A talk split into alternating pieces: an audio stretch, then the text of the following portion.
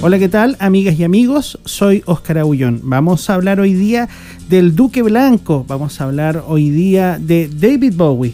Starman, la canción que ya estamos escuchando de fondo, es eh, un single que fue lanzado en abril de 1972, parte del disco The Rise and Fall of Ziggy Stardust and the Spiders of Mars. Traducción, el alza, el auge y la caída de Ziggy Stardust y las arañas de Marte.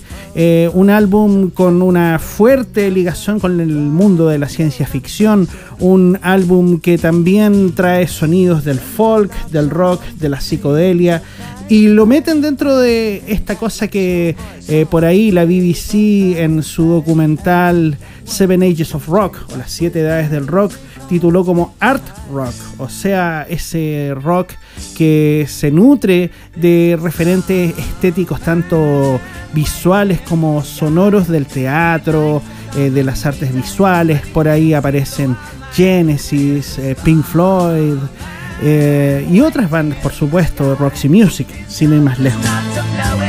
Starman en su momento de lanzarse eh, tuvo un poco de hate, así como ahora hay haters eh, que ante cada nuevo lanzamiento levantan sus voces para decir esto se parece mucho a esto otro, o no me gustó, etcétera, etcétera. En esas eras pre-internet ya había algo de eso y la crítica se ensañó con Starman porque el coro les parecía demasiado similar a la canción Over the Rainbow, Somewhere Over the Rainbow, de la película El Mago de Oz.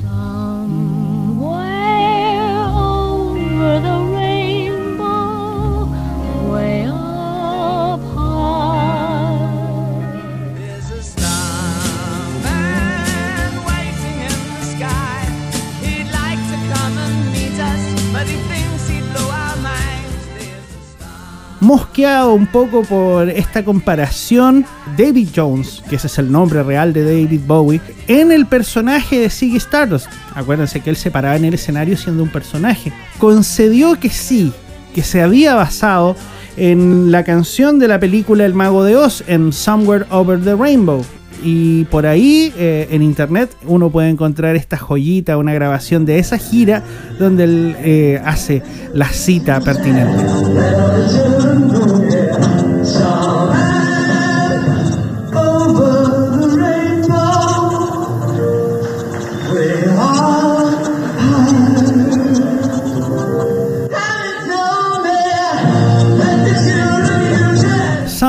Over the Rainbow ¿Y por qué basarse en algo así?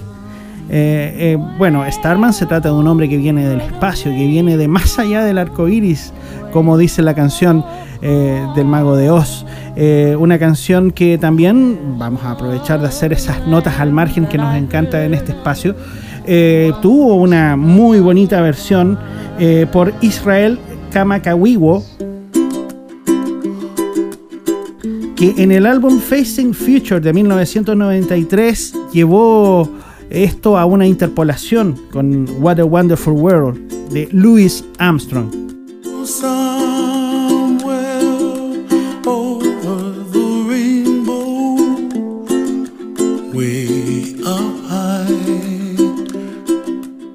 También hay que decirlo, por ahí Somewhere Over the Rainbow también un poco responsable de el auge que ha ocurrido desde finales de los 90 hasta ahora de canciones con ukelele. El ukelele no era un instrumento dentro de la música pop eh, tan eh, eh, utilizado como fue después de la salida de este visionario single hawaiano.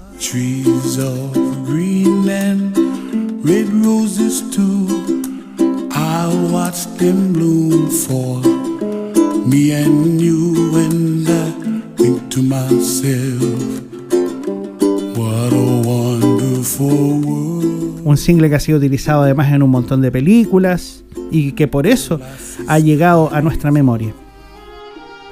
Siguiendo con la historia de Somewhere Over the Rainbow y el Mago de Oz y uniéndolo también a esto que estábamos hablando eh, del art rock, está el tema de eh, Dark Side of the Rainbow. Ah, no sé si ustedes han escuchado acerca de esa leyenda urbana, esa que dice que si tú escuchas eh, el Dark Side of the Moon de Pink Floyd eh, junto al Mago de Oz, Ah, los pones en, pones el tema, el tema de inicio en pausa y los sueltas.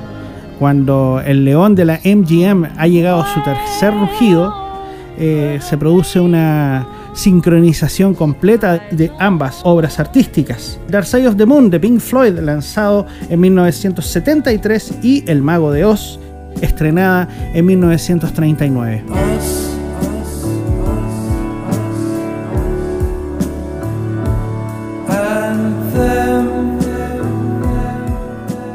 Haciendo el recuerdo de Dark Side of the Moon, aprovecho de poner esta canción As and Them.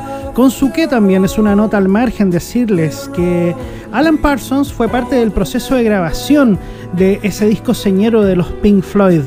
Y Alan Parsons, eh, aprovechando después de que tuvo su propia banda, la Alan Parsons Project, hizo esta canción titulada Time, que se parece bastante, o no, a eh, and Them de Pink Floyd. Escuchen.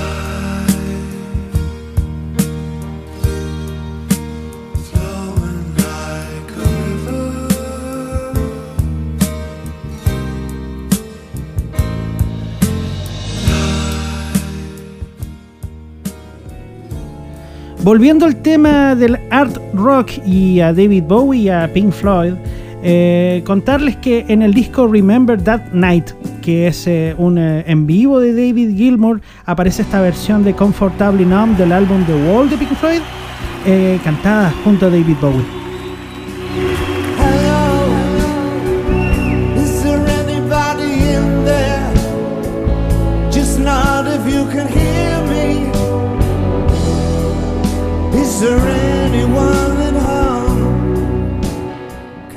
Esto yo lo vi en TikTok. Aparece David Bowie eh, en las bambalinas de este concierto del año 2006, eh, diciendo que él cuando chico veía a Pink Floyd en el escenario y llega David Gilmour y le dice, loco, nosotros compartíamos escenario, ¿qué te pasa? Ah, David Bowie haciéndose el más lolo ahí. En fin, esa camaradería y esa amistad entre estos compañeros generacionales eh, se hace presente en ese recuerdo.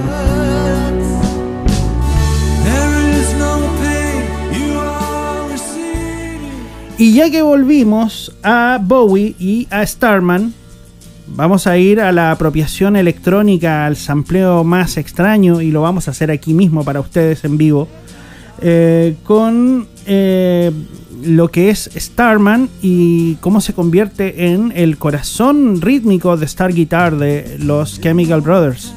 Hay poca gente que hace la ligación entre Chemical Brothers y eh, David Bowie, pero miren, vamos a poner el, inicio de Starman.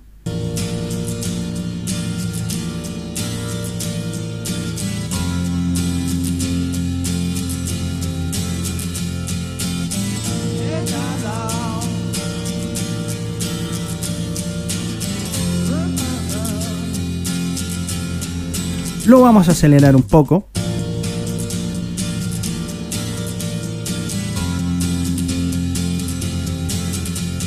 Le vamos a poner un poco de flanger, no mucho para que se entienda. Y luego vamos a soltar el tema de los Chemical Brothers.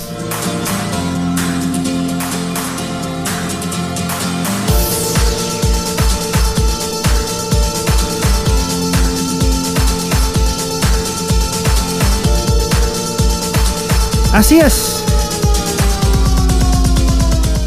La guitarra Star Guitar es porque viene de ahí, de Starman. Es la guitarra estrella del chico estrella, del hombre estrella de David Bowie, del Black Star también como se le conoció en sus eh, días finales a, este, a esta leyenda, a este miembro de la realeza del rock. Bueno, pasamos entonces, revista todo lo que hemos revisado para llegar de nuevo a escuchar Starman. Estuvimos hablando del single, cuando se lanzó. Hablamos de su relación con Somewhere Over the Rainbow de Judy Garland y la película El Mago de Oz. El Mago de Oz nos lleva a Pink Floyd y eh, Dark Side of the Rainbow. Eh, Pink Floyd nos lleva a Comfortably Numb. Comfortably Numb eh, nos lleva a eh, la versión con Bowie y Bowie nos trae a Starman y Starman a Star Guitar de Chemical Brothers. Hicimos toda esa relación completa y entre medio con dos eh, notas al margen. Vamos ahora con el tema que nos convoca, el que le dio el punto de partida a este episodio.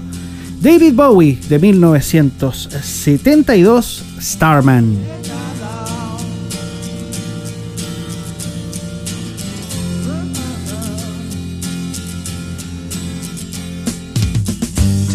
what time it was, the lights were low.